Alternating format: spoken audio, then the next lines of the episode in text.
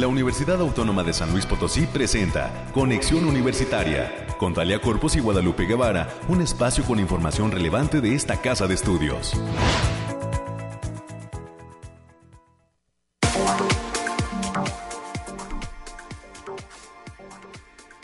Hola, hola, San Luis Potosí, estamos listos para este espacio de conexión universitaria en este jueves 16 de noviembre del 2023. Bienvenidas y bienvenidos. Gracias a toda la gente que está pendiente de este espacio de conexión universitaria. Hoy muchísimos invitados estarán formando parte de este programa de conexión en este jueves 16 de noviembre del 2023. Bienvenidas y bienvenidos. Gracias a toda la gente que está a través del 88.5 de FM, del 1190 de AM y quienes están en el 91.9 de FM en Matehuala. Gracias también por el favor de su atención. Hoy tendremos un reporte climático desde cabina.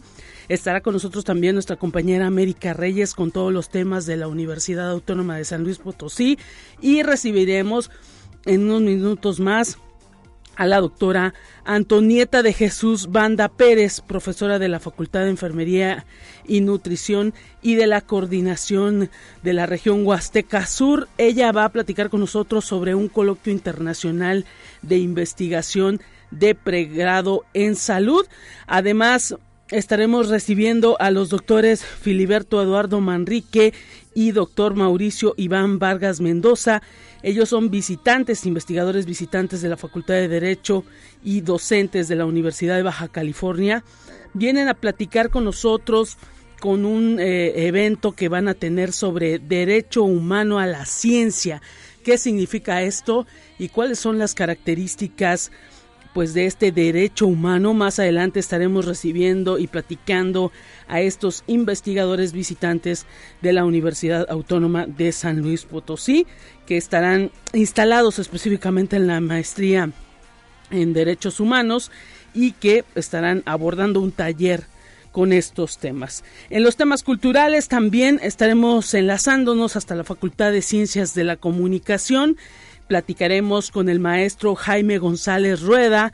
Él es docente de la Facultad de Ciencias de la Comunicación, es el coordinador de la revista Galería 7 CES que en este mes de noviembre está abordando temas que tienen que ver con cuestiones financieras, económicas dentro de la eh, revista, esta eh, medio de comunicación que realizan estudiantes, docentes, de la Facultad de Ciencias de la Comunicación y que se está posicionando como un espacio de práctica para todos aquellos jóvenes que forman parte de la Facultad de Comunicación, los futuros comunicólogos a través de la revista Galería 7 Cs están pues ahora sí que mostrando, plasmando todos los gustos y pues aprovechando a practicar el periodismo y algunas cuestiones más que tienen que ver con la comunicación.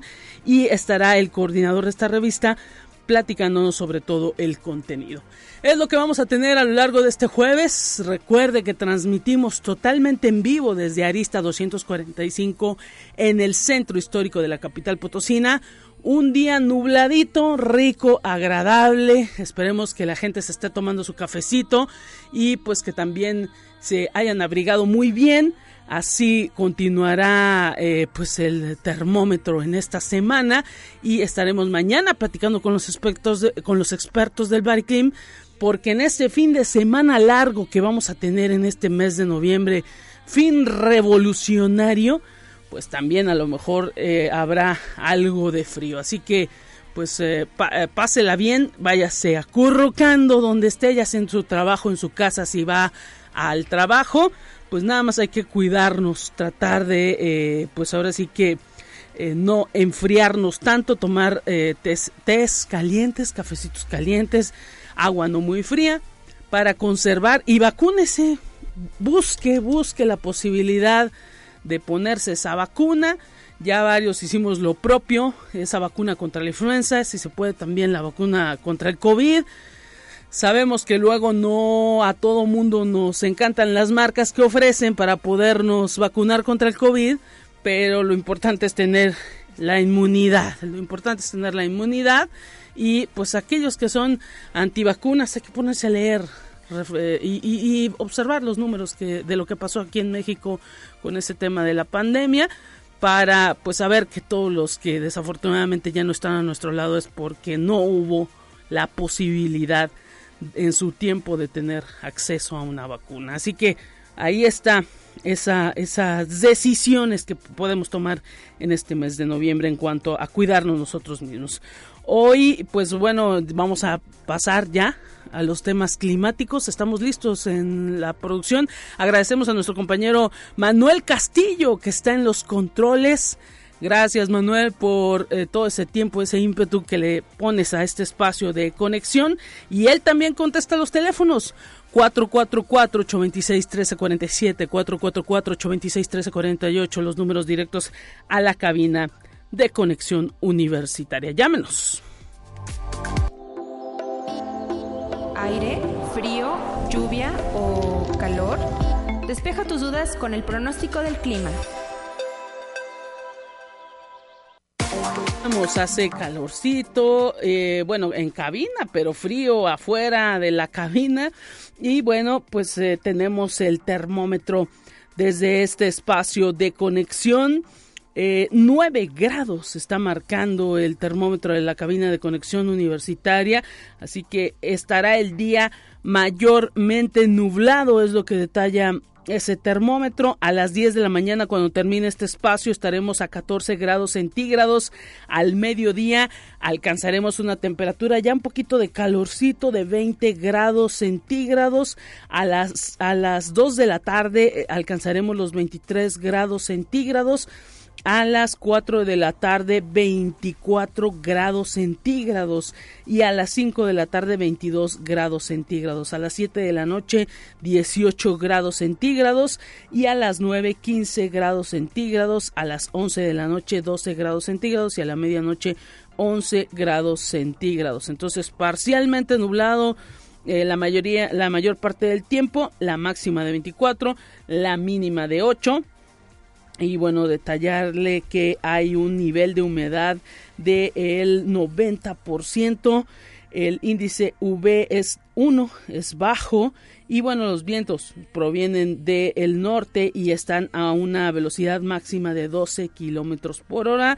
El amanecer se dio a las 6:57 de la mañana hay luna creciente en este día y bueno, el atardecer, la puesta de sol será a las 6 con un minuto para todos aquellos que deseen observar este fenómeno. 6 con un minuto la puesta de sol del día de hoy. Es lo que tiene proyectado el termómetro de la cabina de conexión. Mañana los expertos del Bariclim estarán con nosotros para dar el reporte eh, puntual del cierre de semana tenemos más en esta mañana.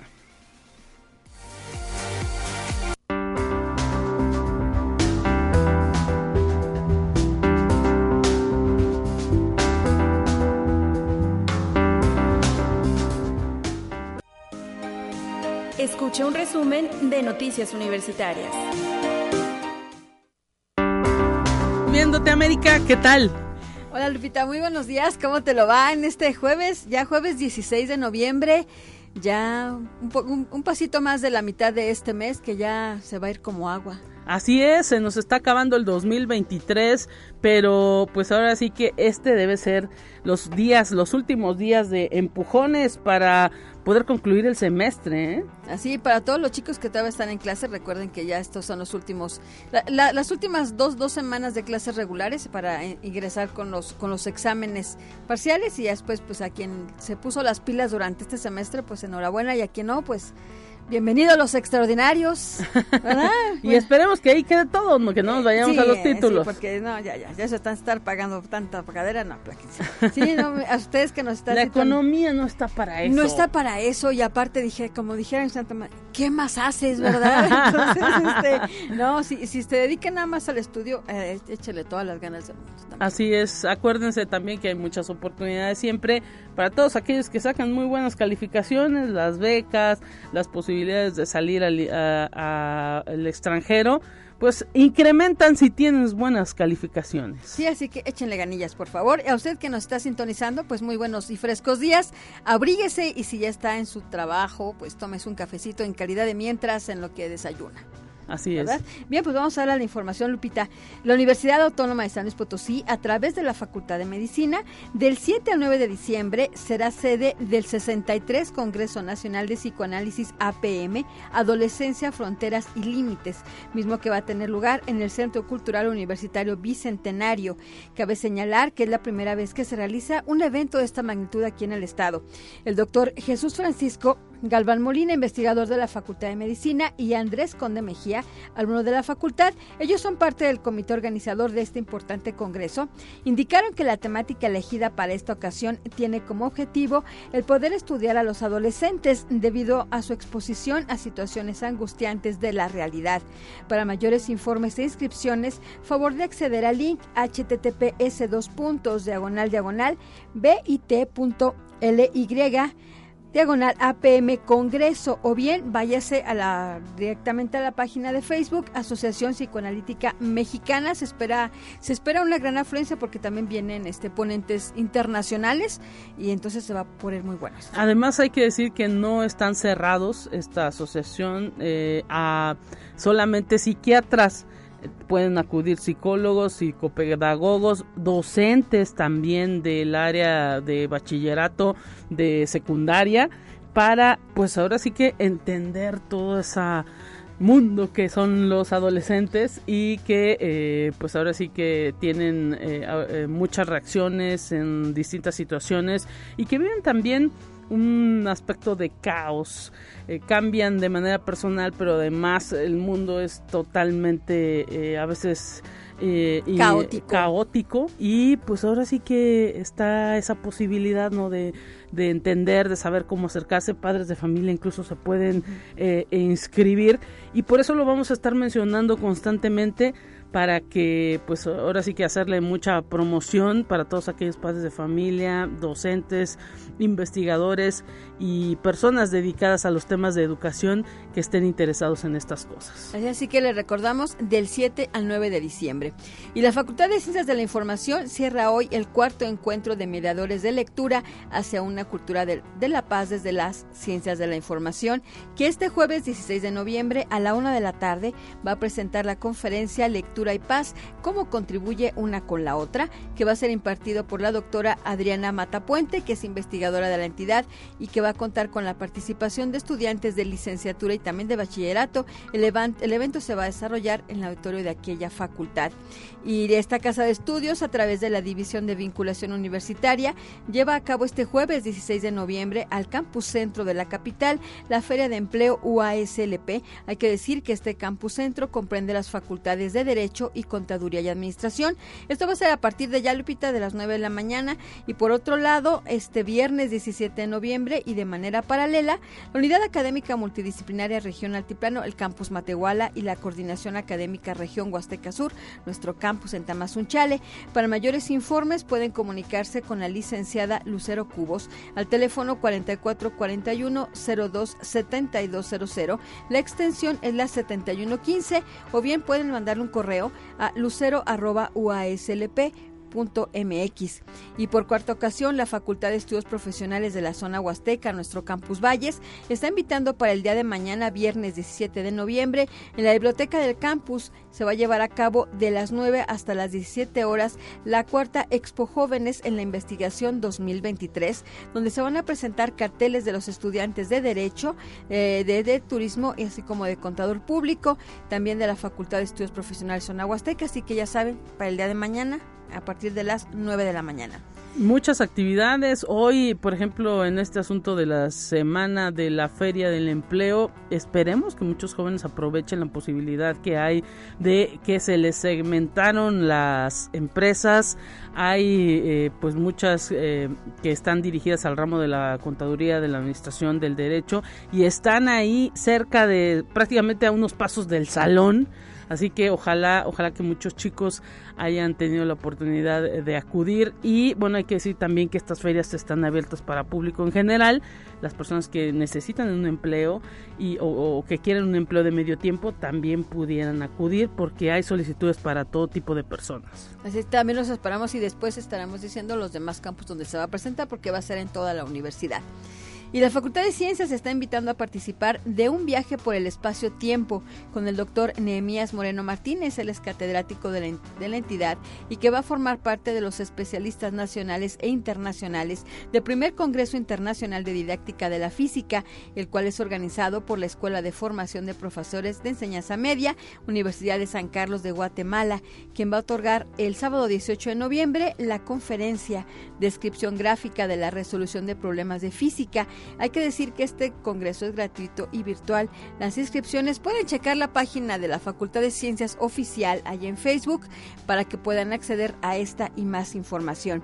Y a todos los jóvenes emprendedores que están a punto de concluir su licenciatura, la División de Vinculación Universitaria los está invitando a participar de la convocatoria Eagle Nest UASLP 2023, a través de la cual si logran una certera explicación de su proyecto, pueden obtener hasta 25 mil pesos de capital para llevar a cabo su emprendimiento. Pueden inscribirse ya que la fecha límite es el próximo 24 de noviembre y pueden consultar la convocatoria a través de la página www.vinculación.net. Para mayores informes con la doctora María de Lourdes Martínez Cerda al correo lourmar.uaslp.mx. Y en actividades culturales, Lupita, esta casa de estudios, a través de la Secretaría de Difusión Cultural y el Hogar del Niño AC, hacen una atenta invitación a la comunidad universitaria y a la sociedad potosina para que asistan al próximo concierto sinfónico de Beatles a cargo de la Orquesta Sinfónica Universitaria. La cita también es el 24 de noviembre del presente año en punto de las 20 horas en el Centro Cultural Universitario Bicentenario. Para adquirir los boletos de The Beatles concierto sinfónico pueden comunicarse teléfono 44 41 35 82 35. Los costos son los siguientes: zona preferente 350 pesos, luneta 250 y primer piso 200 pesos. Así que los esperamos para que puedan cooperar, Lupita, porque este, este concierto se está llevando a cabo en el marco del centenario del natalicio del Padre Peñalosa y también para apoyar a la, a la Casa del Hogar del Niño. Así es, hay que apoyar y pues ahora sí que esta universidad siempre uniéndose a cuestiones que tienen que ver con el altruismo y pues lo importante es que la gente participe. Sabemos pues que la orquesta se está preparando, ya desde hace tiempo está con los ensayos de esta eh, música, de esta eh, banda de Beatles y pues eh, esperemos que la gente responda comprando boletos, acudiendo. Sabemos que pues eh, es el momento ¿no? de, apoyar a esta asociación que pues ayuda a menores y que eh, pues siempre ha dado la cara por, por eh, pues ahora sí que apoyar a toda la sociedad potosina en esa formación de los menores está pues con muchísima tradición de apoyo y pues entendemos que hay la posibilidad de mucha gente de apoyar, ojalá que puedan acudir. Además, pues siempre es un deleite ver a esta orquesta de la universidad. Y más con, y más con esta música, con este concepto que presenta. Así es, esperemos, bueno, eh, es otra cosa distinta a lo que es el reggaetón, la verdad. Eh, diametralmente opuesto, Lupita, diametralmente opuesto. Nada que porque luego... No, luego andamos este ahí con tragedias. No, pero no, no, no, luego porque los adolescentes andan en esos pasos. Mejor vayas al concierto. Exacto. Está mejor. Y ya para concluir, Lupita, hay que decirle que el próximo, el arranque del Univazar UASLP 2023 se va a llevar a cabo el sábado 25 de noviembre y va a estar hasta el sábado 2 de diciembre en las instalaciones del Centro Cultural Universitario Bicentenario. Ya saben que la entrada es completamente libre para todo público y con un plus para los trabajadores universitarios por aquello del, crédito que nos, que nos otorgan a pagar hasta la primera quincena de febrero. Excelente, América Reyes, pues ahí está la invitación, aunque sabemos que también en la zona media el 22 el 22 estará este eh, Univazar por allá, por el campus de Río Verde y esperemos que haya mucha respuesta también por parte de la comunidad de la zona media. Así es, y con eso ya nos despedimos. Pásala bien, América. Gracias por haber estado aquí y mañana que te vuelvan a escuchar. Así es, buen día para todos, cuídese. Hasta pronto, momento de continuar con más en este espacio. Te presentamos la entrevista del día.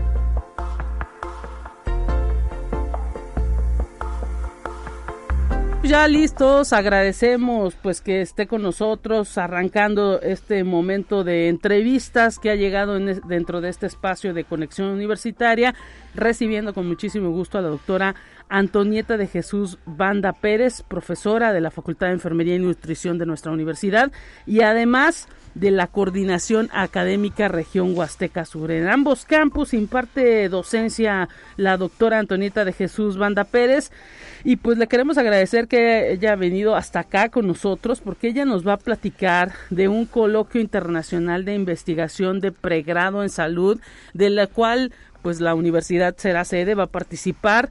Bienvenida doctora, un gusto tenerla con nosotros en esta mañana. ¿Cómo se encuentra? Ay, pues acá las carreras, pero llegando. Muchísimas gracias por la invitación y pues bueno, aquí aportándole a la investigación de enfermería. No, nosotros agradecidos de que haya tenido la oportunidad de venir con nosotros y pues ahora sí que es importantísimo que la universidad se enrole a través de sus docentes con estas actividades, con este coloquio internacional de investigación, algo que pues por supuesto desde las áreas de la salud, como es el caso de las facultades de enfermería y de la coordinación Nación Huasteca Sur, pues se ha venido impulsando y eh, pues ahora sí que han distintas eh, eh, personalidades de las enseñanzas de la enfermería han venido ahora sí que picando piedra en relación a ir hablando de investigación. cuando decimos pregrado en salud y por qué hay un coloquio de esta naturaleza, ¿qué es lo que nos puede comentar? Sí, eh, pues bueno, mire, esta, este segundo coloquio internacional de investigación en el pregrado eh, nuestros objetivos aquí, eh, pues somos un equipo de, eh, de hacemos convenio con la Universidad de, de Guanajuato, con la Asociación de Enfermería Comunitaria y, bueno, la Universidad Autónoma de San Luis Potosí, que está participando a través de la Coordinación Académica Región Huasteca Sur de Tamazunchale. este, más que nada, es para los alumnos, ¿verdad? Pensando en los alumnos del pregrado, que puedan estar impulsando sus proyectos de investigación que realizan durante esta, este semestre de investigación, de metodología de la investigación, que los podamos eh, incursionar en el ámbito de, la enfermería eh, como investigación, que puedan proyectar esos trabajos. Muchas veces esos trabajos se quedan solamente en el aula y de verdad es imprescindible que enfermería salga y proyecte lo que se está trabajando en el aula.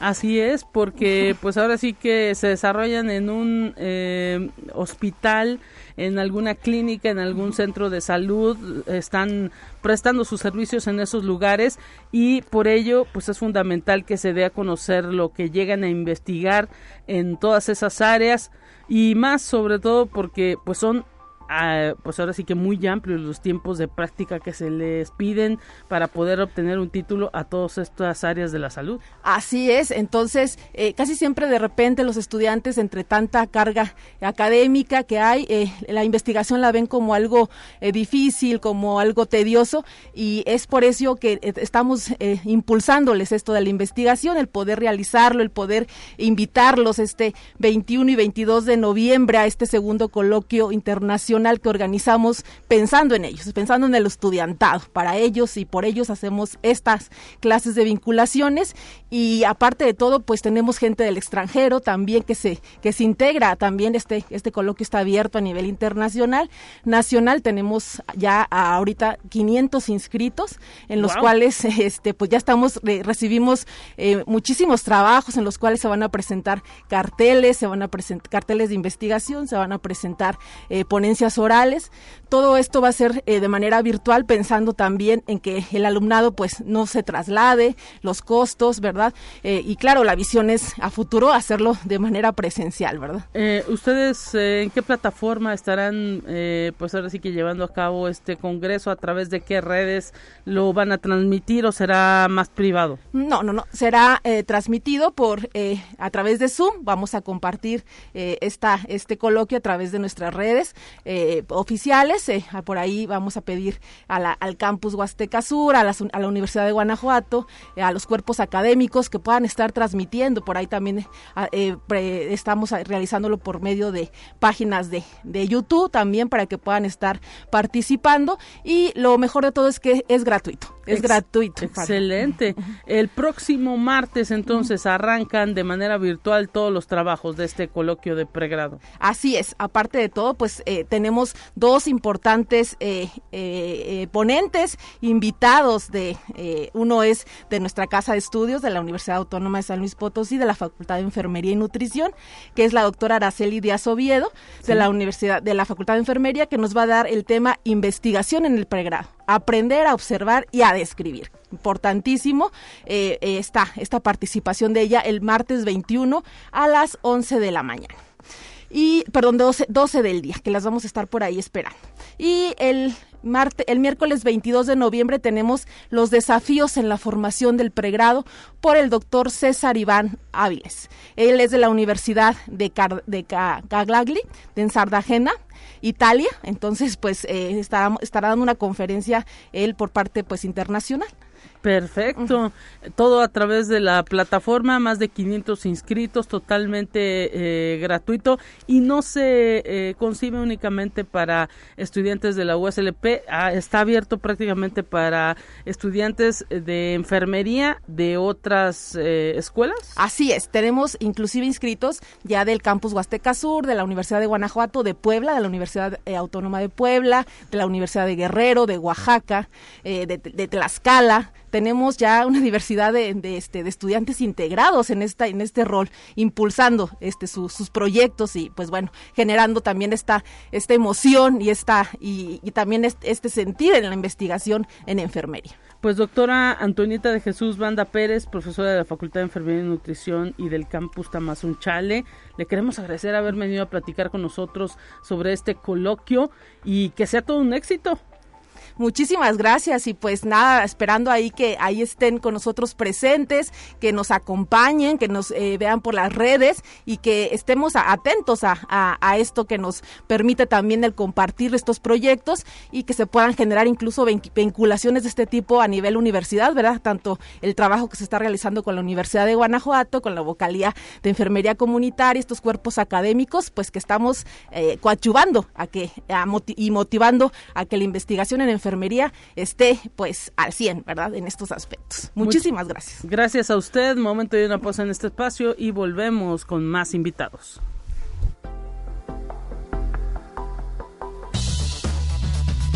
Vamos a una breve pausa. Acompáñanos.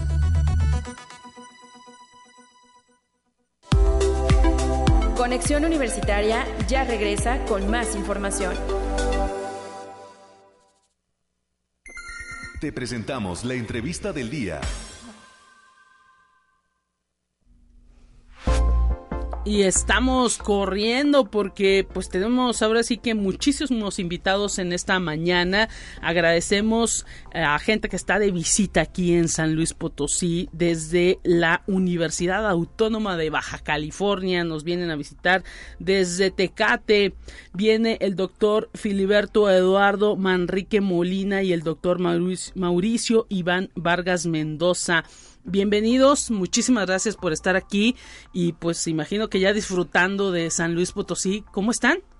Hola Lupita, muy buenos días, muchas gracias, saludos a todos los radioescuchas, a toda la gente que te está siguiendo en las redes eh, pues estamos muy felices de estar aquí. Gracias por la invitación. No, los agradecidos somos nosotros, doctor. Sí, ¿qué tal? Muchas gracias. Este, claro que agradecidos. Yo, yo aquí soy egresado de la maestría, entonces feliz, ¿no? Por regresar a San Luis. No, pues eh, ahora sí que nosotros contentos de recibirlos porque vienen a platicar de un tema interesantísimo que tiene que ver con el derecho humano a la ciencia. ¿Qué, ¿A qué nos referimos cuando hablamos de esto, derecho humano a la ciencia? Uno pues ahora sí que eh, pues piensa en, el derecho humano a la vida este y pues en todo lo, que ha venido surgiendo emergiendo ya en el respeto a todo lo que implica los derechos humanos en nuestro país poco se habla, hay muchas deudas en relación a esto y cuando ya le ponen derecho humano a la ciencia dice uno wow, eh, pues ahora sí que eh, piensa uno que es para cuestiones de solo primer mundo o, o, no un país como México en donde a veces pues el derecho a la vida ni siquiera eh, se, respeta menos el asunto del, del, derecho humano a la ciencia. ¿Cómo planteamos todo esto en una pues sociedad en la que a veces no se conocen este tipo de derechos? Sí, claro, es, es, como, es un poco complejo, ¿no? Eh, el derecho humano a la ciencia en este año precisamente tomó cierta relevancia incluso política, ¿no? Porque acaba de salir una legislación en mayo, es muy reciente y además esa legislación, digamos, eh, intenta hacer ese cambio de paradigma. Sin embargo, es un derecho que ya, ya viene desde, desde la Declaración Universal de los Derechos Humanos, en el artículo 27, se establece que todos los seres humanos tienen el derecho a disfrutar de los privilegios que genera la ciencia, ¿no? La ciencia, esta ciencia moderna que, que lo que ha hecho es, es un método para conocer la realidad y, y es con la que hemos inventado muchas cosas, digamos, en los últimos años. Eh, y, y, el derecho, cuando hablamos de derecho humano a la ciencia, es más que nada eso, que la ciencia llegue a todos y que la ciencia también, este, todos disfruten de los privilegios de, de la misma. Interesante esto que, que nos detalla eh, este taller que ustedes, este foro que ustedes van a impartir dentro de la Facultad de Derecho, ¿a qué hora va a ser? Eh, cuántos días o cuánto tiempo dura, porque su estancia no es nada más de un día aquí en San Luis Potosí, ¿verdad? No, claro que no, estamos haciendo, eh, pues además de el día de hoy compartir el foro, con, eh, compartimos con estudiantes la maestría y también igual con gente de la Facultad de Derecho. El día de hoy arranca este foro a las 11 de la mañana, precisamente arranca el doctor Mauricio Vargas Mendoza con el tema. Y vamos hasta las 8 de la noche hablando temas que son fundamentales precisamente en este nivel de derecho derecho tengo que decirte que pues eh, con la reforma al artículo tercero de la Constitución en mayo de 2019 arranca precisamente México con este derecho eh, integrándolo precisamente a nivel constitucional y es por de allí que toma eh, especial relevancia para México. Claro. Para que todas las personas puedan participar del progreso científico, es decir, participen y también se beneficien de este de los desarrollos, como bien lo decía el doctor Mauricio Vargas Mendoza. Y pues decimos que pues ahora sí que las universidades, que es donde principalmente o las instituciones de educación superior, no para no nomás mencionar universidades, sino las instituciones de educación superior sobre todo las que son públicas, pues es donde eh, se genera la mayor parte del conocimiento científico y eh, pues eh, precisamente porque es financiado por con recursos públicos, la mayoría pues se, se piensa, digámoslo así, en, en, este derecho como algo que forma parte pues de los ciudadanos, ¿no? Porque pues finalmente si la mayoría de las personas pagamos impuestos, pues eh, debería de tener algo de retribución para nosotros, ¿no?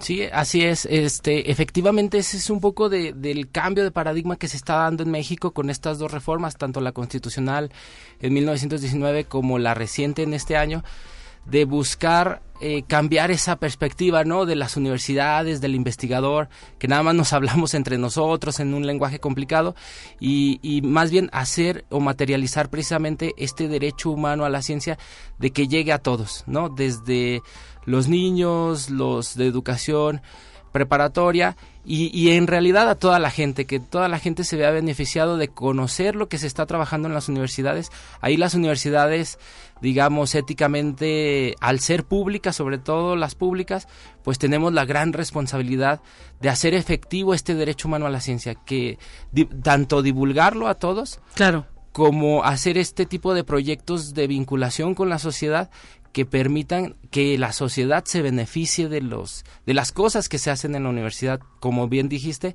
con recursos públicos. Y además, eh, pues hay que decir que la tendencia de la sociedad es a eso, ¿no? A la tecnología, a la información, a pues que cada vez eh, eh, pues estamos asistidos por esta inteligencia, ¿no? O esta tecnología, pues que algunos le llaman artificial y que otros pues dicen, no, es que es creada para el hombre para facilitarle la vida cotidiana y pues cada vez están más inmiscuidos con nosotros y poca vemos poca frontera. Por ello es importante que el derecho pues se meta a esto no sí por supuesto aquí también igual cobra especial relevancia los aspectos de la dignidad.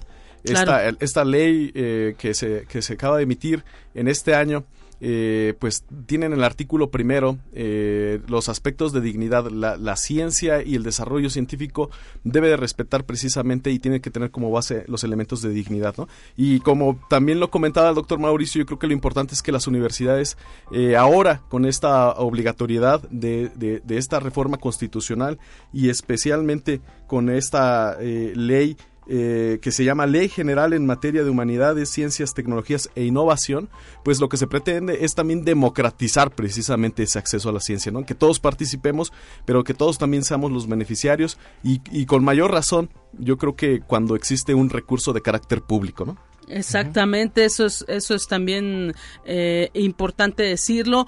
¿Quiénes eh, pueden acudir a esta charla que ustedes darán hoy a partir de las 11 de la mañana? Eh, me imagino que público en general, todos aquellos que pudieran estar interesados en estos temas, ¿no? Sí, claro. Este, la charla es para público en general, eh, digamos también a estudiantes de la facultad.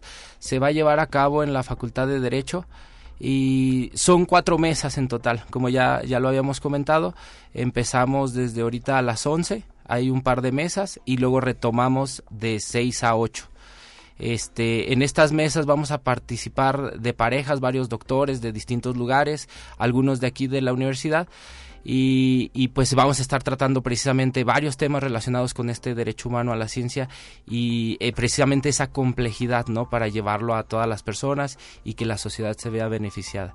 ¿Cómo, cómo materializar esta parte? Excelente, pues ahora sí que ahí está totalmente esa invitación. Esperemos que haya mucha mucho interés, no solamente de investigadores, esperemos que de la propia sociedad, sobre todo por eso que nos detallan, ¿no? Que hay ya una pues ley creada en nuestro país que pues a lo mejor por ser un primer ejercicio a lo mejor tiene eh, pues algunas deudas, ¿no? No sé cómo lo ven. Sí, claro. Este... yo creo que una deuda histórica, ¿no? Eh, porque México, precisamente con esta ley de 2023, y hablaba el doctor Mauricio, desde 1948, 10 de diciembre, la Declaración Universal de los Derechos Humanos ya, ya contenía precisamente eh, que las personas eh, gozaran de los desarrollos de carácter científico, ¿no? Entonces, bueno, también igual vemos otro, otro, otro tipo de instrumentos a nivel internacional, el Pacto Internacional de Derechos Económicos, Sociales y Culturales, también lo contenía por ahí en el artículo 15. a nivel interamericano, a nivel regional del sistema interamericano, estamos viendo que la Convención Americana de Derechos Humanos también contemplaba estos elementos de carácter científico para que las personas pudieran gozar. Me parece que es el capítulo tercero. Y eh, el pacto, el protocolo eh, San Salvador también lo contemplaba. Entonces, estamos hablando de que son leyes de, pues, del siglo pasado. Y en este siglo XXI apenas México pues está eh, acomodando y ajustando su, su, su legislación precisamente para, para garantizar este derecho humano a la ciencia. Y pues eh, sobre todo por todo lo que las implicaciones que tiene, ¿no? Sabemos que los grandes magnates millonarios del mundo que tienen pues ahora sí que eh, una cantidad impresionante de dinero, cuentas bancarias, pues ah, son los que muchas veces controlan toda la tecnología, controlan el conocimiento y desafortunadamente pues esto no le conviene al ciudadano de a pie, ¿no? Así es, este, precisamente, o sea, sí existía legislación, en la materia de ciencia, pero con esta, digamos, podemos decirle subjetividad de, de pretensión de objetividad, sí. se, se, al final cuando se llevaba a la práctica ocurría eso, ¿no? O sea, a veces los recursos públicos para generar ciencia terminaban en manos de, de pocas personas o en beneficio de pocas personas y precisamente lo que se está empezando a buscar como política en México es que eso se transforme, ¿no? Y se haga cumplir precisamente ese derecho de que la ciencia tiene que beneficiar a todos sin excepción de nada ni este y que ya se relaciona con precisamente con los derechos humanos que podemos decirle los fundamentales como es la igualdad, la libertad y la vida, ¿no? Vivir bien. Claro, claro, porque pues ahora sí que es en este contexto de nuestro siglo, pues no es lo mismo ese término libertad a hace, no sé, 100, 200 años, ¿no, abogado? Sí, por supuesto. De hecho, eh, en, bueno, dentro de la charla que yo tengo por allá de las 7 de la noche vamos a hablar de estos elementos que es el aspecto de la dignidad. Y la dignidad tiene tres lineamientos claros y diferenciales que es eh, la libertad, la autonomía que uno tiene como persona y, la, y en el caso de la ciencia, pues también igual debe de respetar esas libertades, ¿no? Y, y si alguien quiere investigar, pues también igual tiene ese derecho. El, el vivir bien, que son son las condiciones de carácter material mínimas básicas que también son importantes para la garantía de derechos económicos, sociales y culturales y el vivir sin humillaciones. Entonces, pues son elementos que vemos eh, que se han ido desarrollando no solamente desde el componente científico, sino también filosófico. Pero ahora creo yo que estamos ante un encuentro de estos elementos filosóficos y científicos que son realmente el parteaguas, ¿no? Y lo, relevante y lo importante. Excelente, pues están todos invitados. Hoy arranca este, todas estas eh, reflexiones, charlas en torno a el derecho humano a la ciencia dentro de la Facultad de Derecho y por supuesto, pues ahí en el aula Magna Félix Fernández son donde se hacen este tipo de reflexiones. A las 11 de la mañana estaremos escuchando al eh, doctor Filiberto, eh, más bien al doctor Marco Mauricio, Mauricio, Iván Vargas Mendoza y a las 7 nos dice. Sí, 19 horas. 19 horas con eh, usted. Derecho humano a la ciencia como garante a una vida digna. Su servidor, Filiberto Eduardo R. Manrique Molina. Perfecto, pues ahí está por lo pronto. Y le, les queremos agradecer haber venido a estos micrófonos de Radio Universidad. Siempre interesante todas estas reflexiones. Y ojalá que su estancia en San Luis Potosí sea muy buena, porque hay que recordar que estos docentes nos acompañan desde la Universidad Autónoma de Baja California en Tecate, ¿verdad? Así es, y también les queremos mandar un saludo a toda la gente bonita de Tecate que seguramente nos está escuchando. Les compartimos el link a todos los estudiantes y profesores, pues un saludo. Saludos para, por allá y pues gracias por venir aquí a la cabina. Hasta pronto. Muchas, gracias. hasta, luego. Momento de ir a Información Nacional en este espacio de conexión y enseguida regresamos con más. Entérate qué sucede en otras instituciones de educación superior de México reconocida con el Premio Universidad Autónoma de Nuevo León a la Investigación 2023.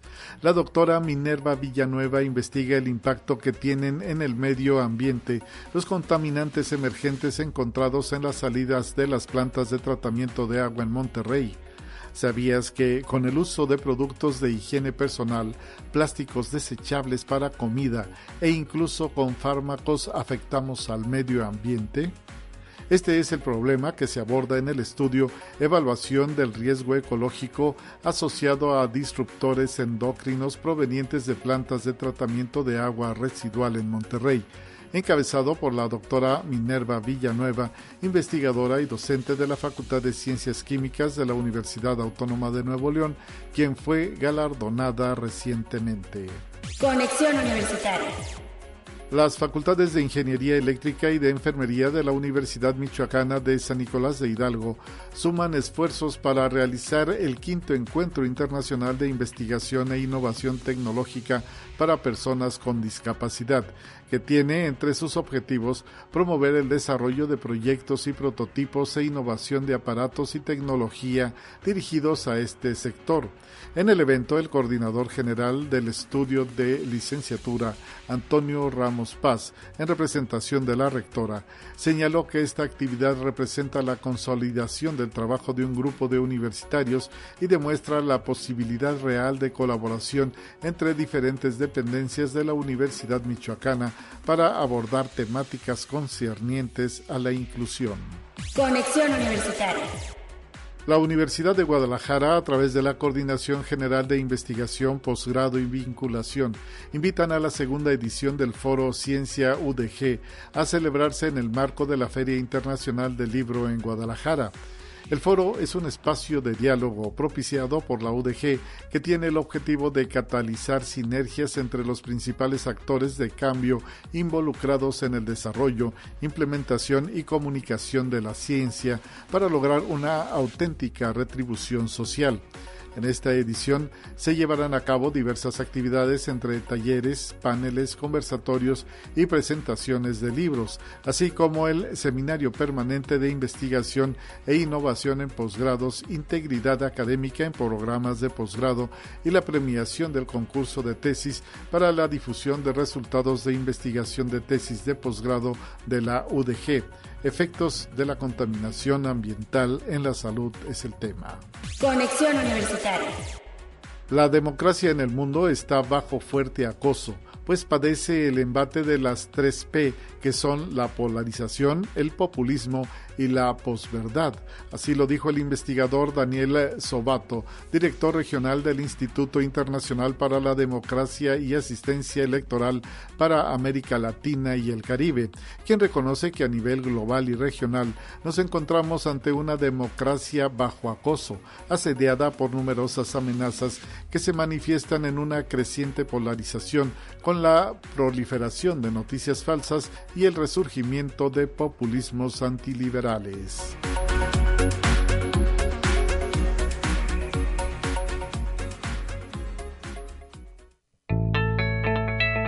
La UNI también es arte y cultura. Y ya tenemos en la línea telefónica, agradecemos que nos conteste la llamada el maestro Jaime González Rueda, docente de la Facultad de Ciencias de la Comunicación y coordinador de la revista Galería 7 Cs. ¿Cómo se encuentra, maestro? Bienvenido. Buen día, Lupita. Un saludo a toda tu audiencia. Pues eh, eh, esa audiencia es nuestra porque hay que hablar del número de noviembre de esta revista Galería 7 Cs. Así es, Lupita, y bueno, pues es un número que está muy ad hoc con esta mañana de, neblina que tenemos hoy aquí en San Luis Potosí. Eh, hablamos de mente y crimen en esta ocasión, este número 35 ya de, la revista.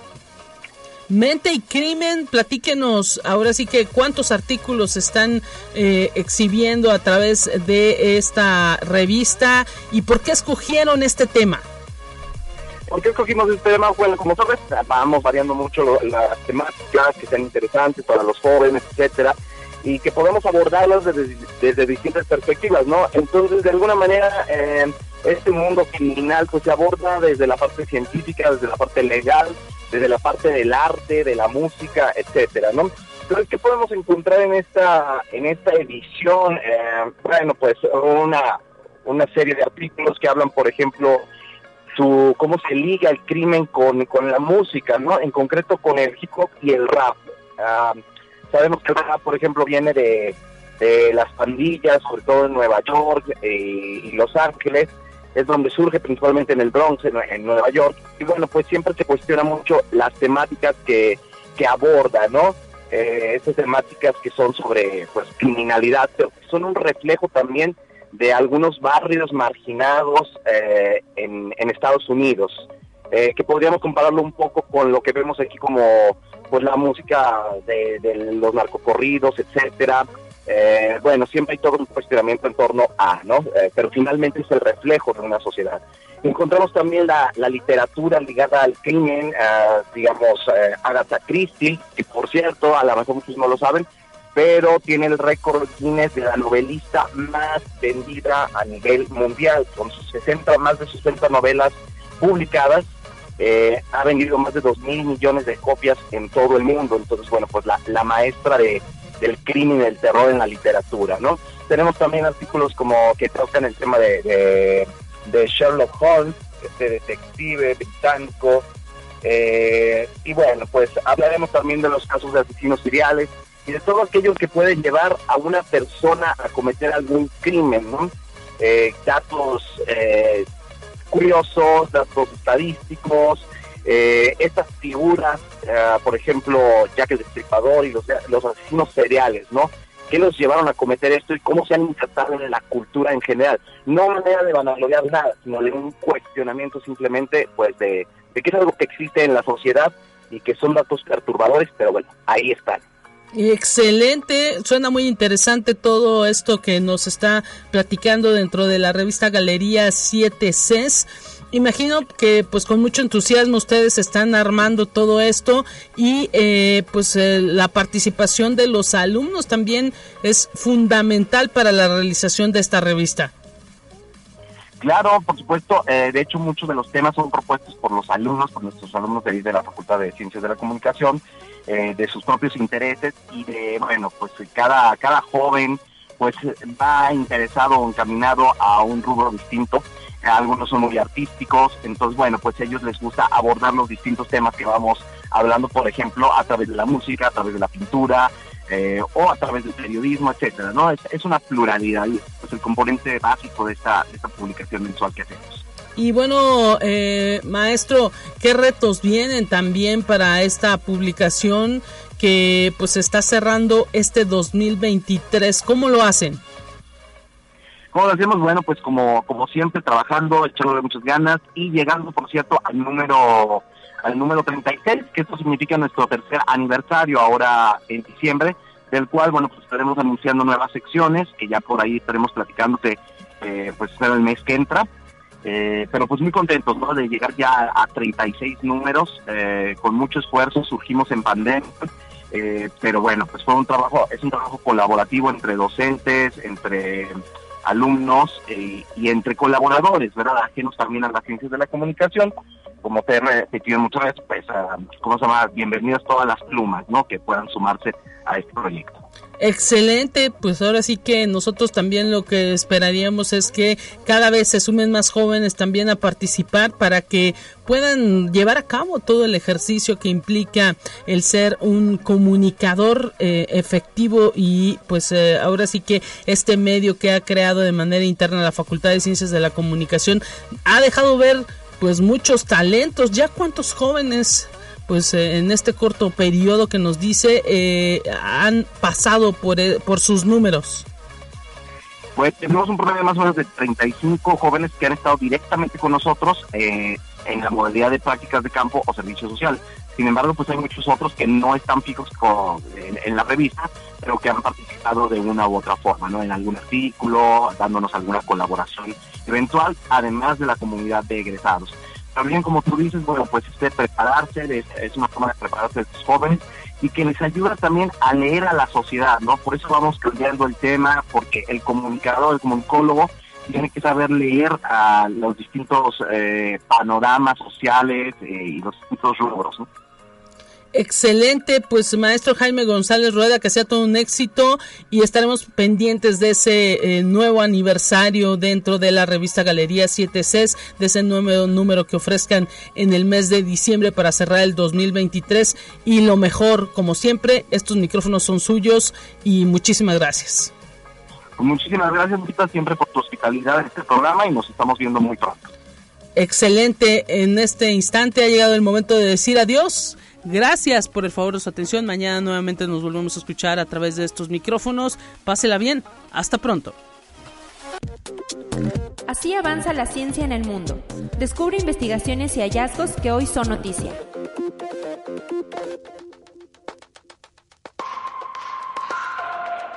Una nueva reconstrucción interactiva en 3D de la antigua Roma brinda a los espectadores la oportunidad de viajar virtualmente en el tiempo y explorar la capital del imperio tal como se veía en el siglo IV después de Cristo. Bernard Fischer, un arqueólogo digital de la Escuela Ludi de Ciencias de la Información, Computación e Ingeniería de la Universidad de Indiana en Bloomington, en Estados Unidos, ha estado desarrollando una versión virtual de la apariencia pasada de la ciudad durante décadas. La empresa de tecnología educativa Flyover Zone colaboró para crear el modelo digital llamado Roma Renace, vuelo sobre la antigua Roma. Conexión Universitaria. Google presentó una demanda ante una Corte Federal de California contra estafadores, a quienes acusa de vender descargas falsas de su chatbot de inteligencia artificial BART, con el fin de instalar malware en las computadoras de las víctimas. En su demanda, el gigante tecnológico argumenta que estos estafadores están haciendo mal uso de sus marcas comerciales al usar nombre como Google AI y AI Google BART para engañar a usuarios y que instalen el malware en sus equipos, mediante el cual roban sus credenciales de acceso a redes sociales. Conexión Universitaria. OpenAI facilitará a los usuarios de ChatGPT la creación de boots personalizados para realizar tareas específicas y ha recortado los costos de los modelos más potentes para desarrolladores, según informó el Laboratorio de Inteligencia Artificial en su primera conferencia de desarrolladores celebrada este lunes pasado. El presidente ejecutivo Sam Altman compartió las actualizaciones en el evento de San Francisco que reunió a 900 desarrolladores de todo el mundo en lo que se supone el último intento de OpenAI de capitalizar la popularidad de ChatGPT, ofreciendo a los desarrolladores incentivos para construir en su entorno. ChatGPT, lanzado en noviembre de 2022, cuenta con 100 millones de usuarios activos semanales, según Altman. Conexión Universitaria. Meta, la empresa matriz de Facebook e Instagram, se enfrenta a una de las mayores demandas que han presentado en su contra hasta la fecha. La acusan de engañar al público sobre los riesgos asociados al uso de redes sociales y contribuir a una crisis de salud mental entre los jóvenes son los cargos que recoge la demanda federal presentada en California por 33 fiscales generales de Estados Unidos. Otros ocho fiscales generales demandaron a Meta en tribunales estatales y el estado de Florida presentó su acción judicial por separado.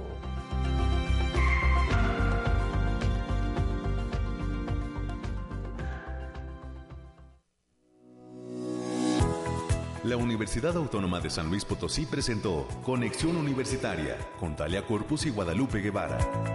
Sintoniza de lunes a viernes de 9 a 10 horas en Radio Universidad 88.5 FM y 1190 AM en San Luis Potosí. En el 91.9 FM con cobertura en el Altiplano Potosino. O en el resto del mundo por el portal www.uaslp.mx y la app UASLP de descarga gratuita.